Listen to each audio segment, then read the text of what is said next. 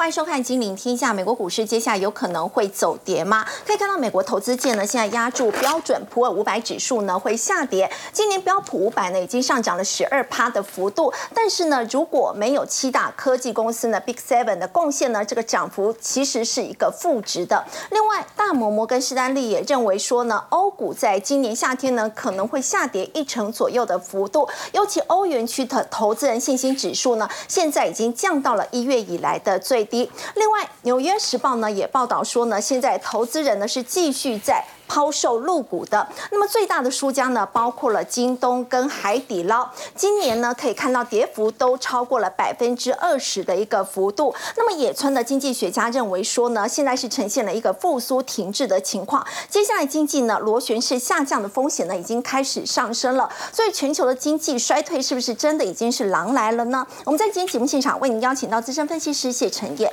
肥玉好，大家好。资深分析师李永年，肥玉好，各位观众朋友，大家好。资深分析师许峰路，肥玉好，大家好。理财专家尤廷好，大家晚安。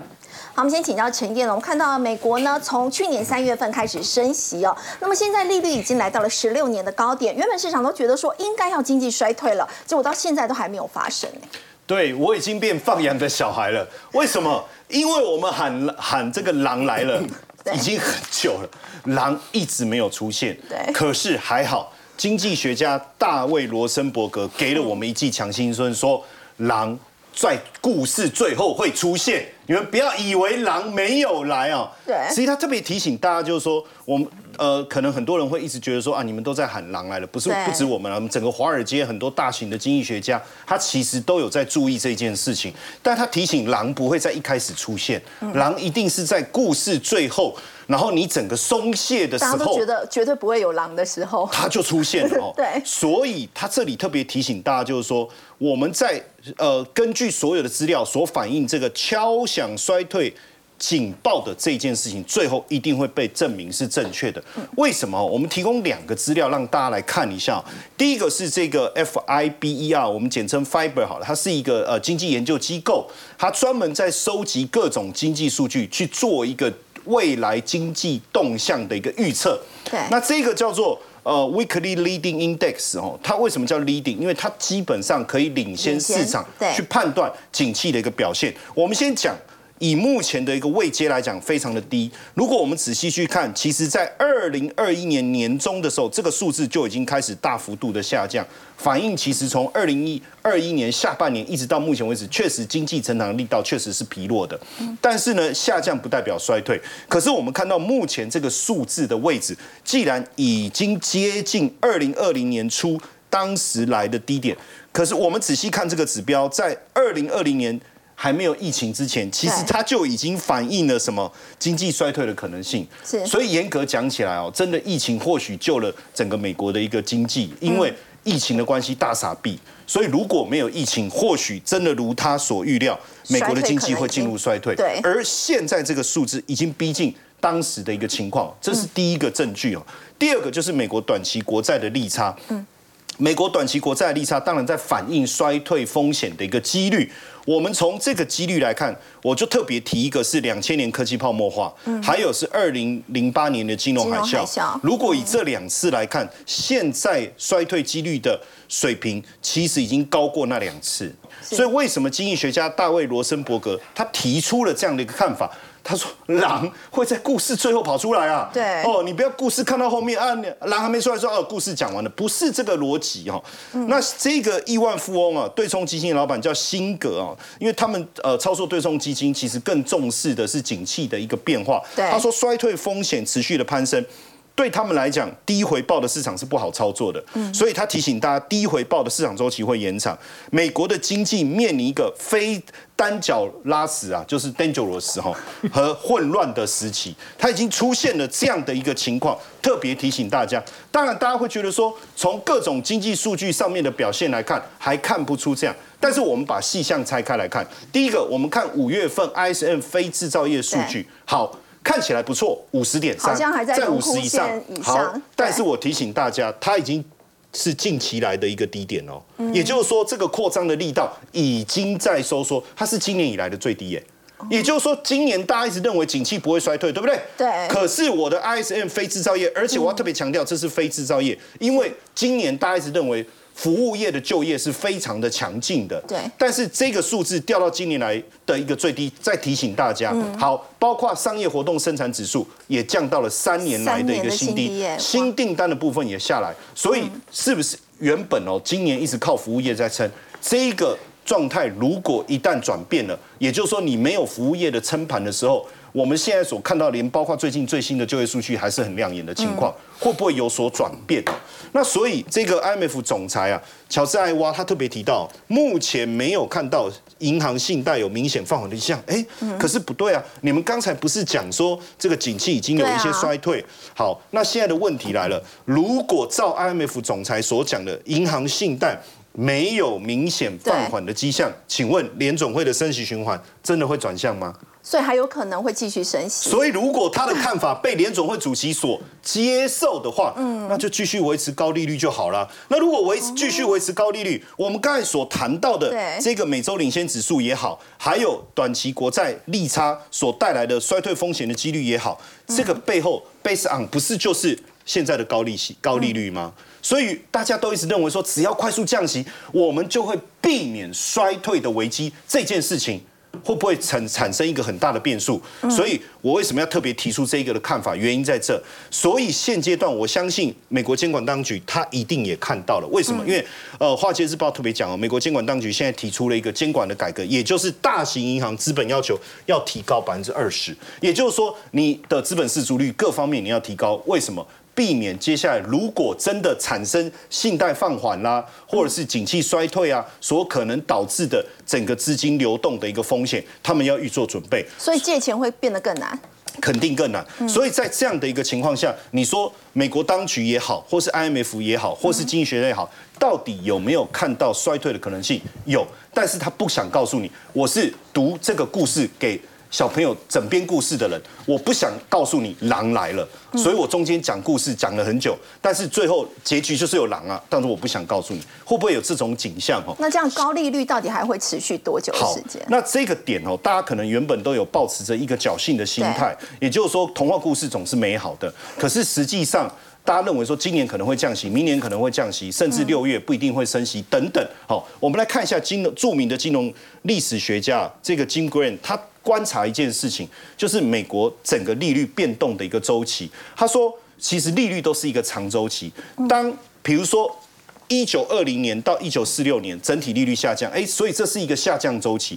一九四六年到一九八一年是整个是上升周期，一九八一到二零二二一又是一个下降周期。你有没有发现这个周期都相当的长？比如说这个长达二十六年，这个也超过，那这个时间也也也超过二十六年，也就是说三四十年的长周期。那现在到底我们会面临的是短暂的上升周期？嗯然后接下来就持续进入下降周期，还是如他所言，下降周期会不会就在这里就结束了？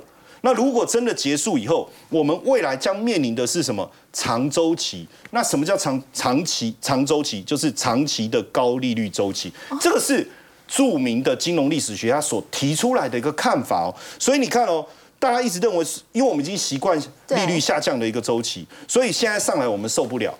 我们希望它赶快下降，让我恢复到快乐的这个阶段。可是，如果市场我们刚才讲的状况，比如说你你我们刚才讲的，哎，信贷的状况的问题，IMF 讲的这些，它还是维持一个高档利率震荡的话，那是不是就是长期的高利率周期？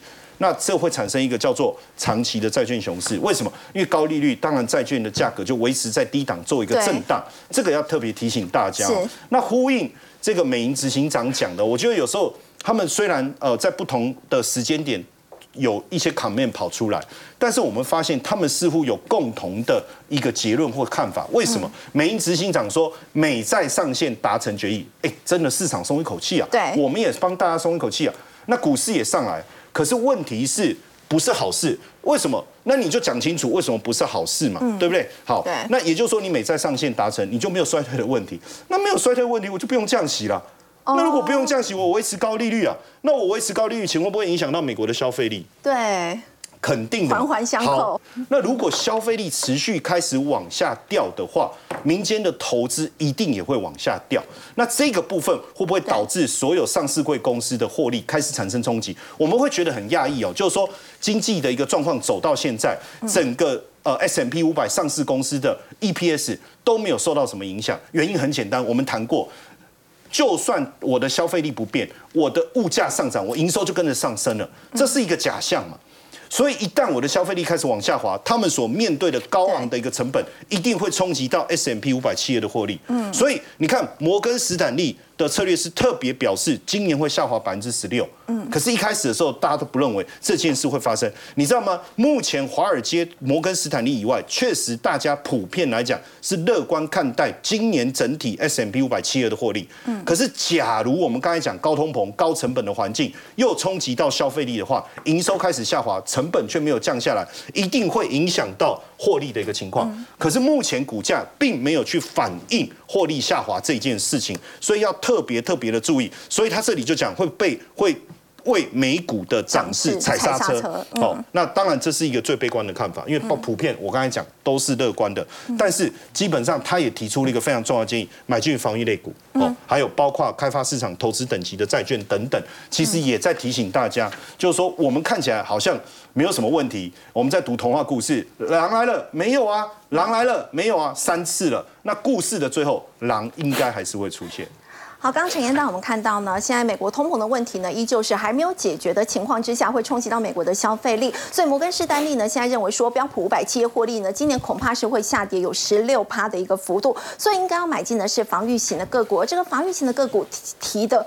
哎，廷浩有可能会是苹果嘛？不过苹果的话，我们特别看到，它在最新发表了这个头戴式的这个虚拟实境头戴装置之后，原本在上涨的股价忽然翻黑了耶，到底怎么回事？这很明显嘛。如果是以股价来投票的话，大家对于这一次的新品的态度就比较明显了。其实如果你细看它的几大特征啊，应该算是符合市场预期。嗯，但是苹果过去都会有超乎市场预期的那种服务产生哦。那几个冲击啊，第一个就是呃，这个比我们想象中的原本。以为他看到的这个 Vision Pro，嗯，这个 N 拿式头盔哦，可能是没有荧幕的啊，就是说它可能是整个盖住，但这一次它是完全做到了虚拟实境的扩增哦，其实透明的。不过我刚才研究了一下，我发现我们在场的五位可能只有斐鱼你可以戴，为什么呢？因为我们四个都戴眼镜啊，那要怎么戴上去？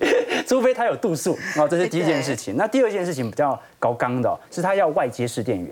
哦，所以你要接一个电源，就很麻烦，那就有点麻烦。对，哦，所以我们看到其实市场上已经稍微投了票了，但我们可以了解到一件事情，就是哦，不管如何，它是绝对不会影响到今年苹果的财报的。为什么？明年才开卖，而且呢，它卖的售价三千四百九十九美元，超过十万台币。对啊，十万台币，你说到底有多少果粉可以贡献这笔收入？所以我们待会会聊一下。你看苹果的营收来源哦，百分之五十六是 iPhone，对，服务营收这几年不断的提升到百分之十八。你说这个头盔式装置哦，它能够顺势的超越 iPad 和 Mac 吗？我觉得难度是有一点高的，所以市场的想象空间呢就没有如预期当时所预期的有所股价上的拉抬。但我们至少可以承认一件事情，就是股价虽然昨天没有续拉，甚至产品出来之后还回跌了一下，但是苹果股价昨天盘中是创历史新高。对说朋友，现在还是衰退周期啊。嗯，衰退周期当中，全球最大的全职股还不是一只小股票啊。全球最大的全职股苹果居然创下了在二零二二年年初的高点，历史新高。所以我们必须思考一件事情，就是如果它的新品也没有这么亮丽，它的 iOS 生态系统也不是极度亮丽的表现，为什么苹果股价在过去一段时间有显著的推升呢？而且我们很清楚哦，这一波科技股的拉抬，很明显是跟 AI 题材相关的。是你说脸书 Meta 啦。啊，或者像是辉达啊，Microsoft 的 Open AI，Google 的 Bard 都跟 AI 真的有联系。但是苹果在这一块又，它的头盔也跟 AI 没有太大相关啊。苹果唯一相关的是 Siri 啊，可是 Siri 我们都很清楚，它如果是去 Chat GPT Four 的话，它大概就零点四而已哦。所以我们可以了解到这一波到底是什么原因形成苹果买盘的增加。我更加相信的认为啊，是市场的避险资金涌入到苹果。当中，原因为何？因为 AI 的基期估值已经推高太多，过去的微软、Google 受到非常明显的 AI 题材的资金的流入哦。那这段时间苹果反而就空下来了。可是苹果在过去的财报当中，它是今年在几大全职股当中来的最为稳健的，所以反而受到市场上的买盘。为什么说它是最稳健的？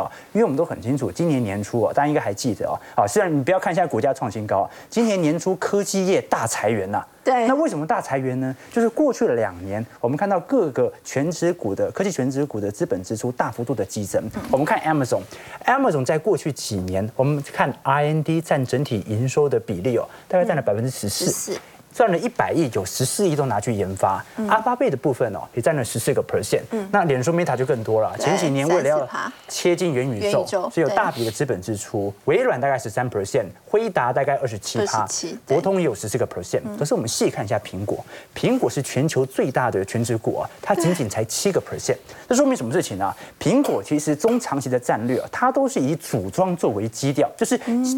像马斯克一样，就针对现有的技术来进行组装，好，它反而在资本支出占总营收的比例没有这么大。从绝对体量当然大，但是如果占它实体营收比例没有这么多，所以你会观察到啊，你看 Amazon 也大裁员，阿发贝啊，Google 也裁员，Meta 也裁员，但是苹果今年今年没裁员。那第二件事情，苹果并没有大幅的削减今年的资本支出哦，这说明一件事情，苹果本身的财务体质不错，财务体质不错，那。如果今年你要选择那种相对比较稳健啊，啊，前前方有经济衰退的隐忧，然后现在 AI 估值又这么高，银行业又随时会出事，那这个时候市场要针对股票资产来进行防御性建仓，该买什么呢？就该买苹果。它是刚刚大摩所说的防御型的个股嘛？没错，所以它你不要看它估值二十几倍哦，它跟那些 AI 概念股比较起来，算是偏低了。而且为什么我刚才提到说，苹果因为它的财务体制相对于稳健啊，今年相对而言，它拥有的现金就更多。对，那拥有的现金更多，它可以做什么事情呢？实施库藏股来回购股票嘛。你把在外流通股数给减少，股价就很顺势的推高了。所以苹果今年是实施多少金额啊？大概是九百亿美元，这个是历史新高哦。对啊，现在大家手上。这个手头都很紧啊，资金都很稀缺啊，但是苹果手上现金一堆，财务体质特别好，所以就顺势的进行库藏股，然后把股价直接给推高。这个是我认为苹果股价推升到现在的主要原因，并不是说因为它的新品有多亮丽的表现，而是就目前而言，如果你想要把一笔钱放在股票市场，可是你又担心经济衰退，你又不敢投金融股，你又觉得 AI 估值过高，那苹果就是一个相对好的选择。好，不过估值过高的股票是不是真的要先停看停一下？没错，其实估值过高这件事情呢，我个人认为啦，可以稍微停啊，但是你不用完全的停下来，你要是看一下目前的情绪是否有显著的反转。你刚说估值过高，这是真的了。这今年科技股涨这么多，很明显都是集中在科技全值股。我们细看图表，你会发现哦，如果我们把标普百指数当中的七家公司来做同整，像是 Meta、Amazon。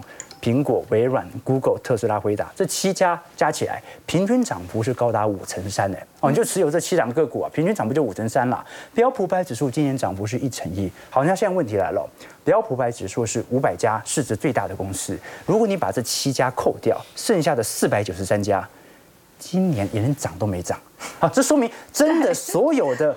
涨幅科技全值全部都是集中在一些巨型科技巨头身上，所以可以肯定的第一件事情是，现在市场绝对不是充分乐观、完全乐观、完全追价。为什么呢？因为真的就只有几只股票在涨而已啊，大多数尤其是中小型股的投资人呢，他完全没有任何绩效的提升。我们以股票市场来做观察，今年以来 YTD 哦年初以来总市场大概是六点八 percent，但是如果去除掉美国市场，仅仅剩下三点三 percent 了。大型股的部分今年涨幅八点九 percent。小型股。反而是衰退二点七 percent。那为什么说现在市场上还是半信半疑呢？你从比特币跟纳斯达克股价的走势就看得出来啊。黑色线是纳斯达克最终的 ETF QQQ，明显还在创高当中。对。但是我们观察风险资产属性的比特币，比特币红色的部分反而在下跌哦。对。这说明什么事情啊？照来讲，比特币它是一种标准的风险偏好，它的波动性和它的方向应该会领先于科技股。那怎么会出现科技股疯狂的上涨，但是没有人要玩比特币风险资产呢？说明市场上投资这些科技股，不是因为风险偏好，不是因为想对赌一个资本利得的空间，是因为害怕，害怕经济会出现问题，所以我优先投入到这些科技股、科技全值股。那为什么不投资银行股呢？啊，因为怕再出事嘛。所以我们可以观察到啊，即便如此，到现在美国股市投行都没有进行任何标普百指数目标价的上调。你可以观察到，一直到上个礼拜。各大投行的标普百指数的目标价，你看现在标普百指数大概是四千两百点左右嘛？对，你可以观察到哦，大部分有九成。都低于四千两百点，瑞士信贷预估四千零五十点，高盛四千点，汇丰、花旗、摩根士丹利、大摩、瑞瑞士、巴克莱、法国巴黎银行基本上都位在四千点以下。那就连最为乐观、最为乐观，在美国的投行当中啊，是属于 J P Morgan 啊，小摩也才预估四千两百点，现在已经达到了。所以你可以观察到，目前投行的全面的悲观，加上市场上全面的悲观，市场的风险属性看起来还有一点明显的保守偏好。在种种迹象底下看得出来，首先这一波科技股的上涨不是乐观堆起来的，是悲观，是害怕堆起来的。那这波悲观结束了吗？市场有停止害怕吗？没有，大家还在害怕当中。可是按照事实过去的证明，只要大家还在害怕。股价就有持续推升的动力，所以就有可能会持续上演高空的行情。好，刚刚廷浩也带我们看到呢，苹果在这一次推的这个新款的这个虚拟实践头戴装置，但是股价却翻黑了，拖累台股在今天其实瓶盖股的表现也是相对比较疲弱的。那么要请教永年哥哦，在台股的一个部分哦，在今天是再创一年的新高了，特别关注的是在台积电，台积电在今天举行了这个股东会哦，其实董事长刘德英他有释出好的讯息，他说呢，请看到部分的终端市场的需需求已经逐渐回升，而且他认为已经准备好要迎接明年开始哦，会有下一波很好的成长。是没错哦。那其实呢，大家都很期待今天的股东会哦，看听听看这个刘德英他们到底要讲什么啊？那结果呢，他们的所讲出来的其实比市场预期的还要再好一些。那当然，他有讲说。呃，今年稍微可能营收可能会稍微的负负成长哈，那可是呢，明年会很好。那跟他之前的法说会的时候讲法，其实其实差不多雷同了，就是说下半年会比上半年好，最坏的情况就在第二季。而且今年营运少许负成长，其实也在大家预期对啊，本来就是啊，对不对哈？那他现在呢，大家比较担心的是他海外布局，海外布局，他说他已经派团队去德国两三次了。那最担心的人才供应及劳工问题，大家还记不记得十几年前有一家嘉士达去？这个并购这个西门子有没有？最后铩羽而归，为什么？就是因为劳工问题没办法解决。所以呢，你看有前面一次经验了那台积电，他们是知道问题在哪里哈。所以我想这个可以可以解决的。好，重点最重要的重点在这里。我最关心的其实是这件事情，嗯，就生成式的 AI，因为呢，这个辉达这个股价一爆发的时候，大家都在想说，哎呦，这个好像呢。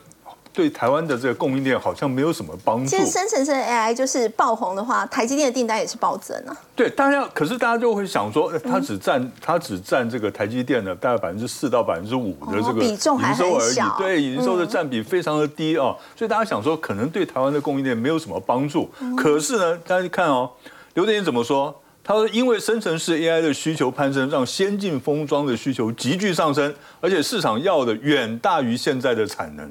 所以这个是比市场预期的还要来的严重，对 不对哈？还来得好。那么呃，所以呢，我们再看了接下来要讲说，哎，这个魏哲家也讲了，就是说，哎，今年下上半下半年会比上半年要好啊。那么呃，总而言之，现在最重要一个重点，我认为就在生成式的这个。所以现在台积电要赶快增加产能。对，要赶快增加产能哈。所以这个表示它这个订单呢，AI 的订单呢，还是。这个相当大大的比重的啊。嗯。那么至于说台积电的股价呢？今天拉尾盘。哦，今天呢 不简单哦。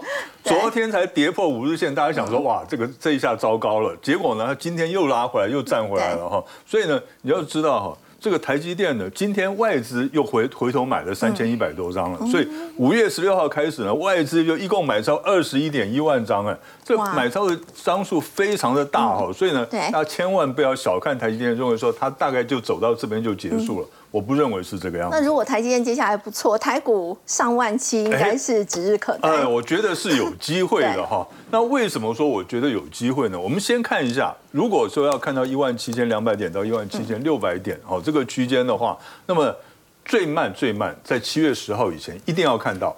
如果到七月十号还没看到的话，大概就没什么机会了。哦，我现在在这边跟大家讲，那关键的时刻，一个是六月九号，一个是六月十九号，这两这两个这个交易日呢，我们就要看它是一个重要的关键点。就如果在那个时候还能够继续往上冲的话，因为它是个时间转折点哈，它还能往上冲的话，但非常有机会看到一万七千二到一万七千六。那我认为呢，至少现在大家公认的一万六千八百一十一点这一个压力呢，应该过得去。是哦，为什么过得去呢？因为呢，大家看一下哦，过去这半个多月以来哈，这个三大法人哈，他的买超是非常恐怖的。怎么说呢？你看一下外资哦，今年一共买超三千六百二十六亿。哇！可是从五月十六号到今天为止哈，他们呢，呃，到五月十六号之前，他才买超一千四百四十四亿。五六五月十六号之后到今天，对对，买超两千一百八十五亿，意思是什么？他今年的这个所有的买超百分之六十以上都是在五月十六号以后买的，对，就比他前面五个半月加起来买的还要多哦。那么自营商也是一样哦，自营商在五月十六号之前他是卖超的哦，五月十六号开始哦，他大幅度买超七百六十。为什么投信反而是有点缩手了？没，投信他是这样子哦，就是别人他之前买很多，你看他之前。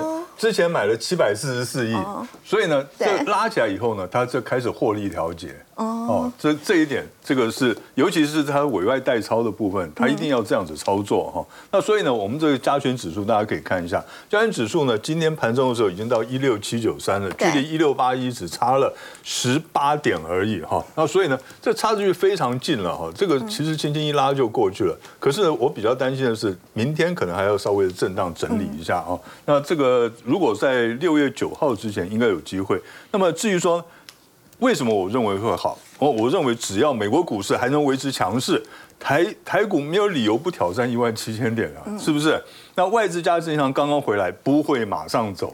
你看他们才回来这个不到一个月的时间，对不对？他们会马上走吗？不太可能哈。那然后呢，个股类股持续在轮动，这个非常重要。因为呢，像大家看今天呢，这些比较中小型的股票今天回档哦，可是呢，台积电拉起来了，撑盘。那昨天呢，台积电下来，可是中小型股又撑起来，撑盘，对不对？轮动很快，轮动很快，可是它可以维系人气，人气不至于溃散掉，所以我觉得这个盘应该还有高点。不过这一次台股的上涨，大家说归功于 AI，那么 AI 的相关的概念股接下来会怎么观察？我觉得还应该还有高档，还是有还有高点呢。对，这两天这几天在休息哈，所以休息呢，可是呢，大家看一下，因为辉达它自己本身还在高档震荡，对，还没有露出败相哈。这更重要的是，六月十四号，AMD 要推出新晶片了。那么 AI 概念股那个时候有机在那之前有机会再起来一次。那，而且呢，个股的量价也没有失控哈。所以呢，我们可以看一下。这底下呢是包括台积电概念股以及 AI 概念股，那当然他们是有重叠的部分的，有的是比较偏向于台积电，那有的是比较偏向于 AI。就是同时是台积电概念股，也是 AI 概念股对，没有错哈。那么像包括封测的，封测金源电啊、日月光，大家可以看啊，这些的股票呢，他们的营收哈其实不重要，重要在哪里？在于我们要看今年的涨幅是多少。大家可以看哦，有的很恐怖哦。你看这个红硕，它涨幅百分之一百三，对不对？那另外呢，像是这个高速传输的翔硕，它涨幅百分之七十三。可是呢，有些的个股呢，它其实涨幅并不大。哦，涨幅并不大。你说像我们看一下哦，像这个封测来讲的话，日月光封测就涨幅比较小。对，它日月光只有百分之二十八。为什么我要讲日月光呢？哈，还有呢，就是呢，这个星云、宏硕哈。那为什么要讲这些这些的股票呢？其实它有个重点。因为呢，他们就是刚才那个刘德英讲的，这个 CoWoS 的这一块有没有先进封装的？他们就做先进封装的，他现在呢缺货，一直要要他们扩大生产哈。那所以我们可以看一下，像星云来讲的话，其实这是月线图哈，它这边呢做了一个非常漂亮的一个底部，再拉起来哈，而且呢。它已经突破了它的原来的最大量的这个压力区，那所以呢，简单的讲，它现在创新高了，而且它突破了这个最大量区，变成呢这个变成大量换手，所以在长期来讲的话，那它是偏向于对技术面来讲，对它是比较有利的哈。那另外呢，我们再看一下另外一档的有日月光，日月光呢今年几乎都没有动，一直到呢三个交易日之前它才开始动，上个礼拜五它它才开始动的，所以呢，它的涨幅是落后人家，它有补涨的空间哈。那当然基本面呢，我们大家可以在这边看一下就可以了。那至于说新兴来讲的话，因为它是做 ABF 窄板，对，ABF 窄板的哈，你可以看。这里它一个 W 底已经出来了，虽然过去这两天它的走势比较弱一点，可是呢，但 A B F 窄板呢，除了有这个 A I 的概念题材之外，对，它明年呢哈，看起来拉货的量能是非常强的，所以呢，我觉得这三张股票我们投资朋友可以注意一下。好，刚刚有年哥带我们看到呢，就是 A I 相关的概念股，接下来其实还是有行情可以来期待的。的确，现在全球掀起的这个 A I 浪。热潮呢，让这个辉达执行长黄仁勋的部分呢，现在也成为国际的一个焦点。不过，外媒现在点名的是这一位，就是超伟的执行长苏姿峰啊。那么，峰路他说呢，预期苏姿峰会跟黄仁勋一样啊。那么，他们其实都是在台南出生的。不过，他现在呢，有机会成为夺走 AI 王冠的人哦。你觉得真的有可能吗？嗯，我想要夺走黄仁勋 AI 王冠的几率不会太高啦，但是可以。跟着他一起享受这一波 AI 浪潮的的一个兴起。那我们讲傅斯峰，大家都知道他台湾台湾人嘛，哈。对。父亲他其实数学家，我觉得这个很重要哦。有一个良好的家庭教育，真的是可以带领你的人生走在啊时代的尖端。那母亲其实她也是一个企业家，那她比较跟一般投资人一一般的人不太一样。小女孩小时候都玩什么？玩洋娃娃。她不是，她直接什么？拆玩具。哇！直接把汽车玩具整个做做拆解，所以他是属于一个很类似于从小就受美式教育的人。我们到美国去，我们看他们他们的呃实验课在做什么？电话教你的不是说电话打了怎么打，他直接给你打电话让你去猜。哦，美国的教育都是这样，他而且你看他爸妈也没有责备他，就是 跟他爸爸跟他说尽情拆哦，赶快尽量拆。如果我们给了小朋友一台手机，他把它直接拆开，你可能会发疯，对不对？啊，所以这个就是不一样的啊，整个学习过程。那他其实后来也是就读到麻省理工学院的电气工程专业，所以他本身就是在理工上面非常有兴趣。那他的一个关键关键转折，让大家都知道的事情是在二零一四年。五十三岁的苏之峰，他接下 AMD 的执行长。嗯，他知道，其实，在二零一五年之前啊，嗯，AMD 几乎已经快要倒闭了。所以苏之峰去接手超伟执行长的时候，其实当时超伟的状况是很差的，非常差，还负债哦，二十二亿美金。对。然后他那时候的股价只有两块钱哦。嗯。大家知道现在 AMD 的价格大概是一百二十元上下。对。哇，那这个是经营了将近九年的时间，股价它已经翻了几倍。翻了将近六十倍哦。那我们来看，它这里面有个最大的关键，也就是说，它在 AMD 破免的同时，它已经决定要同时发展新的这样 Zen 的一个新晶片的架构。但其实它能够成功的最大关键，这颗晶片它从过去由它的子公司，过去从它公司分割出来的格罗方德代工，改成给谁代工？台积电。其实台积电才是真正让 AMD 能够。登股的最重要的关键。哎，刚刚有年哥有提到，他有一个技术发表会。嗯，那我们请千万要记得哦。嗯，当有这样子的发表会之前，你一定要提前卡位。昨天苹果公布了那个所谓的头盔，嗯，结果今天所有的相关概念股全部都怎么样？哇，都压回。今天关税股 票都压回。哇，你大家一想。一个头盔十万块真的不容易买。虽然它短时间没有办法像回答这样子，但是有回答概念股也会有超维概念股。当然也会有啊，所以我们现在就来看，提前要布局卡位的话，我觉得可以先留意三档个股。第一个当然，刚刚林老师有讲到，哎，翔硕这也是呃标准的 MD 概念股，高速传输的概念。那最近他有遇到一个倒霉事。好股票遇到什么倒霉事呢？你看涨多了之后，大摩就挑战它平等。他说啊，PC 库存只有上半年了，下半年可能没那么好。哦，这个上半年开始回补库存嘛，下半年可能就平平。但其实它关键是在于说，MD 的新产品推出，它相关的产品里面，包括像 Chipset 的这个产品，还有像 USB 四点零这些，都会呈现一个大幅度的涨。因为新的平台出来之后，整体的高速传输相关的。呃，产品都会大量的往上做做推升，所以我认为说它的营收现在其实已经在四月哦，请大家注意，已经公布的是年增三十一 percent。那股价现在其实回到呃基线附近，虽然说今年以来涨幅看起来涨蛮多的，但不要忘了今年千元的股票已经越来越多喽。所以我认为它在这里面如果整理完成之后，投资者也可以开始做留意，而且下个星期就要发表会，那提前卡位机会比较好。再来的话是最近股票还是相对强势，也遇到倒霉事的加折。为什么遇到倒霉事？股票涨多了就会有倒霉事哦。市场告诉告诉哦投资人说，哎呀，它是这个 CPU 的插槽啊，因为现在 GPU 都没有在用插槽，所以 AI 伺服器跟它没有什么关系，其实这个观念是有点错误哦。因为 GPU 本来就不需要插槽，一般都焊死在板卡上面。对啊，所以它当时录到一个利空哇，打到季线附近。但你看它整个趋势结构还是向上还是上，往上，嗯，而且第一季 EPS 已经有多少？哇，十点九六元，这算第一季就赚一个股本了第一。期就赚一个股本呢。那它现在在千元股里面算本益比相对低的哦。我们之前跟大家讲 AI 概念股里面的创意，哇，那个本益比已经超过四十倍、五十倍。然后你还有看到我们跟大家讲的事情 KY，哇，那个本益比也是非常高啊。那这个相对来讲，本益比本益比比较低，而且股价在季线附近。再来就是比较便宜的，就是要板卡了嘛。嗯，汉讯其实是一个很标的股票，大家都知道它股性很活泼，对不对？那它在这里面除了有 AMD 的 GPU，因为上半年库存去化差不多了，下半年有新产品，那这是机会。再来，现在马上又遇到了中国大陆，它现在加速解封之后。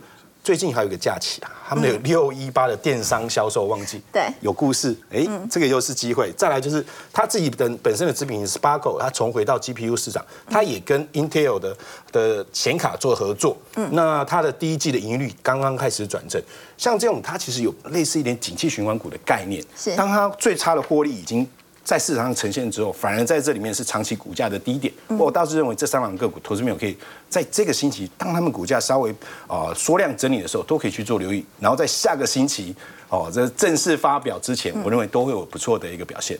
好，刚刚封路带我们看到超伟在六月十四号呢会举行 AI 技术的这个发表会，在此之前呢，这个获取超伟相关的概念股呢，可以先做留意。好，我们先休息一下，稍后来关心的是中国年轻人的失业率呢，现在已经突破了两成了。那么现在河南省呢，他们要解决这个问题，竟然喊出动态清零。我们先休息一下，稍后来了解。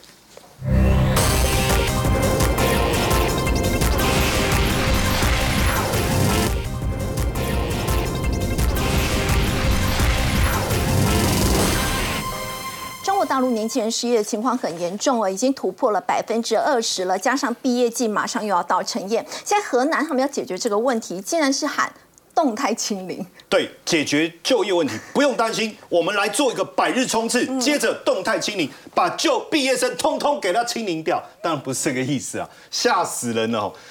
这个河南省教育厅他发布的这个百日冲刺，实际上是希望说，在三个月，因为其实说实在毕业。对出来的那两三个月，其实是呃找工作最好的一个时间点，有时候错过了，大就很难再找到更好的工作。所以他定了一个百日冲刺，听起来蛮有道理的哦。但问题是，你所有的毕业生都在这个时间点毕业，大家都要找工作，那你现在怎么失业率已？经超过两成，然后又有一千一百多万人要毕业。那是怎么去帮助这个毕业生？我们等一下再来思考。但他这里面有一个呃比较难理解的是说，你有就业意愿，好。或者说你有就业能力，但是你可能有一些呃小状况，好，那或者是说你家庭零就业，那你以后长期没就业没关系，我们动态清零，意思就是说你不只要做到百日冲刺，让这些毕业生能够顺利的就业，你甚至让一些一直有就业意愿却没有办法就业的毕业生或家庭，你都能够找到工作。白话就是这样讲，口号喊出来怎么做？那很简单啊，反正呃，我们就介绍到基层去啊，啊，真的不行就去当兵啊，就入伍就好了嘛。所以就鼓励毕业生哦，响应国家的号召，到部队来服务哈。哎，可是我我哎，问题是。河南省八十七万个这个大学毕业生好像可以解决，可是有一有就有二，有样学样嘛。那请问你河南省会这样喊，其他省会不会这样喊？他他如果真的也给他做到，那不得了。可是总共大学毕业生有超过一千一百万人，通通塞到部队去吗？好，那太可怕了。那你不一定部队嘛，简单讲叫公部门嘛。你通通塞到这个政府单位，可是公部门现在占整体就业二十三趴。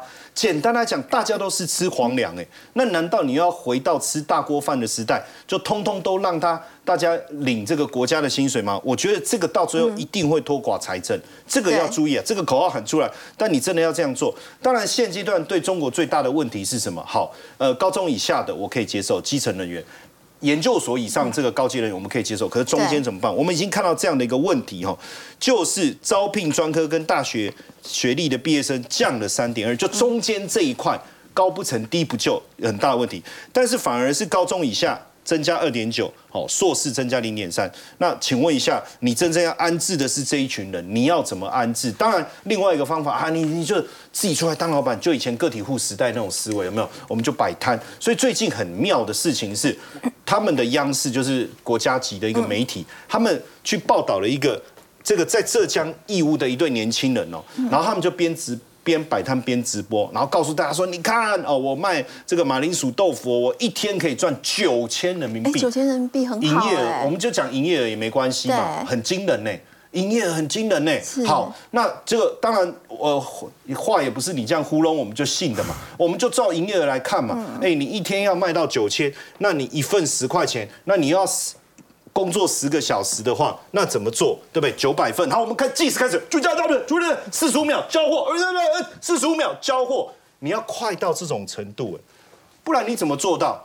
可是实际上，一般的地摊，其实我们大家都理解了，算都算得出来。你就大概营业额就一百到八百，那你再扣除一些成本，真的能做到吗？所以会不会又是一种我们所谓的样板？哦，就跟年轻人说。哎，你一百天之内，你赶快找一个摊子，你只要学会四十五秒把东西做好，基本上你你的营业额就可以上来。可是这个真的可行吗？我们来看一下外资的目前在中国整体的一个状况。我们刚才讲到了就业问题，当然一定连带的影响到消费。工作不好找，它其实反映的是现在的经济状况并不是那么好。没错，所以原本呃，你看哦，这个是呃《Wall Street Journal》，它其实在讲，因为大家原本今年年初对中国经济的复苏有很高的一个期望，嗯，我认为说你关了三年，你出来，你基本上母猪赛貂蝉，反正你的消费力一定整个冲上来。可是最近美国的大公司已经开始对业务重振的预期有所降温，为什么开始降温了？三大公司啊，Qualcomm 啊、卡特彼勒跟杜邦啊，就开拓卡特彼勒就开拓重工，它目前已经开始调降对中国业绩的一个预期。对，为什么？高通是说这个今年全球智慧手机销量的降幅已经超出预期，本来认为。今年会爬爬升，结果没有，代表经济持续放稳。好，那杜邦跟投资者说，我们还是很看好中国啊。我跟你讲，我们真的不错哦，我们下降百分之二十哦。哦，就就是，哎，你不是很看好吗？结果你的财报出来。又继续下滑，当然这个也让很多的投资人、大型的一个基金，你看像 Financial Times，他整理了一下，他就说这个荷兰的退休金呢，管理公司是 APG 嘛，嗯，总共管多少钱？超过五千三百亿欧元。其实过去他们一直以来就是逢低抄底中国，逢低抄底中国，在中国投资很长时间。他们的客户只要听到说投资中国 OK 啊，Good。但是现在大家对于不管是地缘政治的风险，或是经济复苏的一个问题。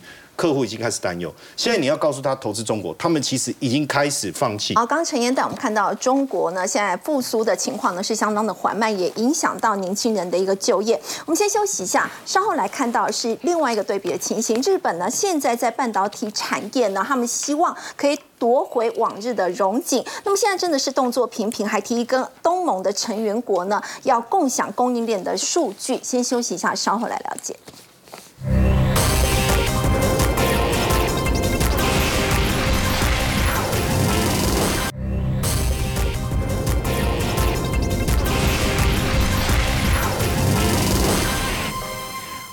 呢，近期在半导体产业呢，真的是动作频频啊，挺好。像是他们现在提要跟东盟的成员国共享供应链数据，这是要确保他们零组件的稳定嘛？没错，其实我们看到在整条东亚供应链当中哦，东南亚始终有它存在的意义啊。不管是事后的组装，还是我们看到的封测厂，或者在近两年，新加坡其实有各大厂都在新加坡进行晶圆厂的制造哦。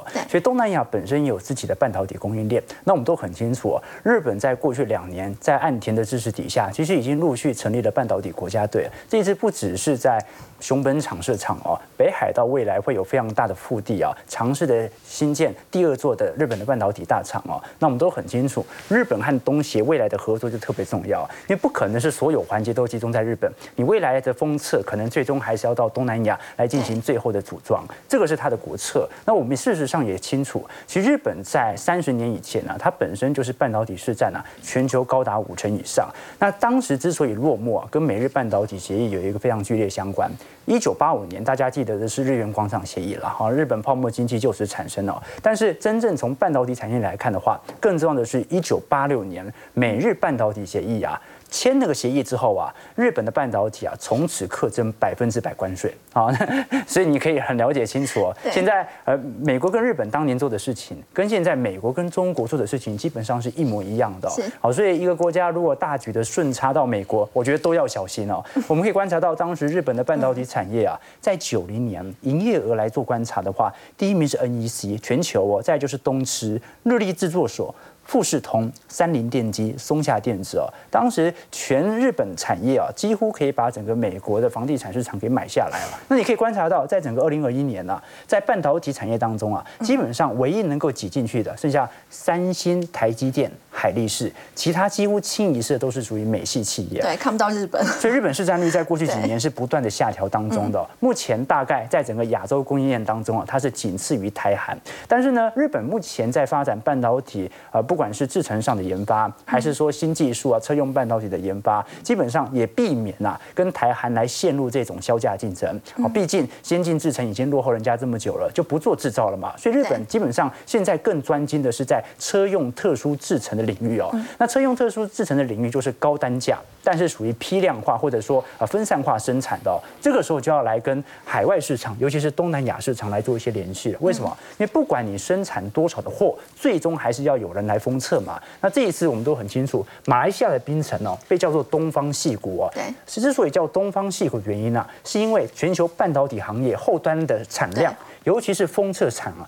马来西亚其实是占非常重要的权重的，那我们都很清楚啊。如果是以马来西马来西亚来做观察的话，你像是 Intel 的部分，像是美光的部分，都有在马来西亚来做设厂。那真正值得关注的事情是，马来西亚是属于封测，但是新加坡是属于晶圆制造啊。你不管是格罗方德，还是过去我们看到的联电，或者车用半导体的英飞凌啊，都是以新加坡作为主要晶圆代工制造啊。那至于菲律宾的部分啊。主要还是进行封装代工啊，或者相关电子零组件，所以你可以观察到，其实东南亚它本身自己也有一整套的半导体供应链。那基本上，日本为什么这一次要跟东盟来分享相关半导体相关的数据呢？就是因为我现在开始做了，但我知道我自己一个人没办法完全做完，我始终要跟东南亚进行相关封测厂的合作，它是一个长期战略的布局，就看到时候能不能成功了。好，我们先休息一下，稍后来关注的是电动车现在渗透率呢已经越来越高了。那么在这一次今年的 Computex，其实充电桩呢也是一大亮点。那么相关的概念股，我们先休息一下，稍后来关心。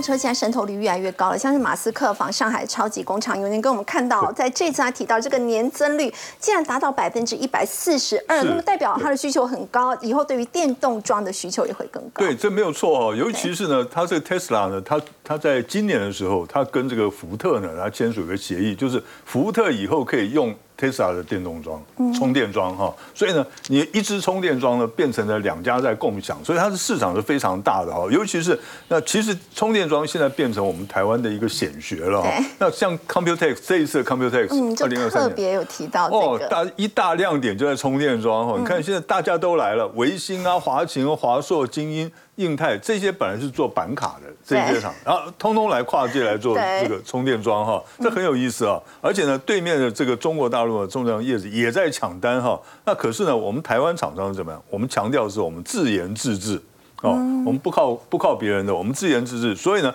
在这个方面来讲的话，我们台湾。我觉得啦，像是我们台湾的每次都讲说啊，Tesla 概念股，可是好像真的没有什么很明显的，对不对啊？那现在呢，充电桩倒是呢是直接真的是有关联的，不会受到中国大陆的抢单的冲击吗？目前为止还看不到哦，还看不到。为什么呢？因为呢，他们自己在做自己的供应给自己的就已经来不及了。那像是我们呢，我们就看。像是大同哦，大同呢也在做充电桩哈。那充电桩，而且它在去年哈，它这个子公司大这个大同智能，去年就已经建了五百只的特斯拉充电桩在台湾，今年准备再继续建造一千建制一千只哈。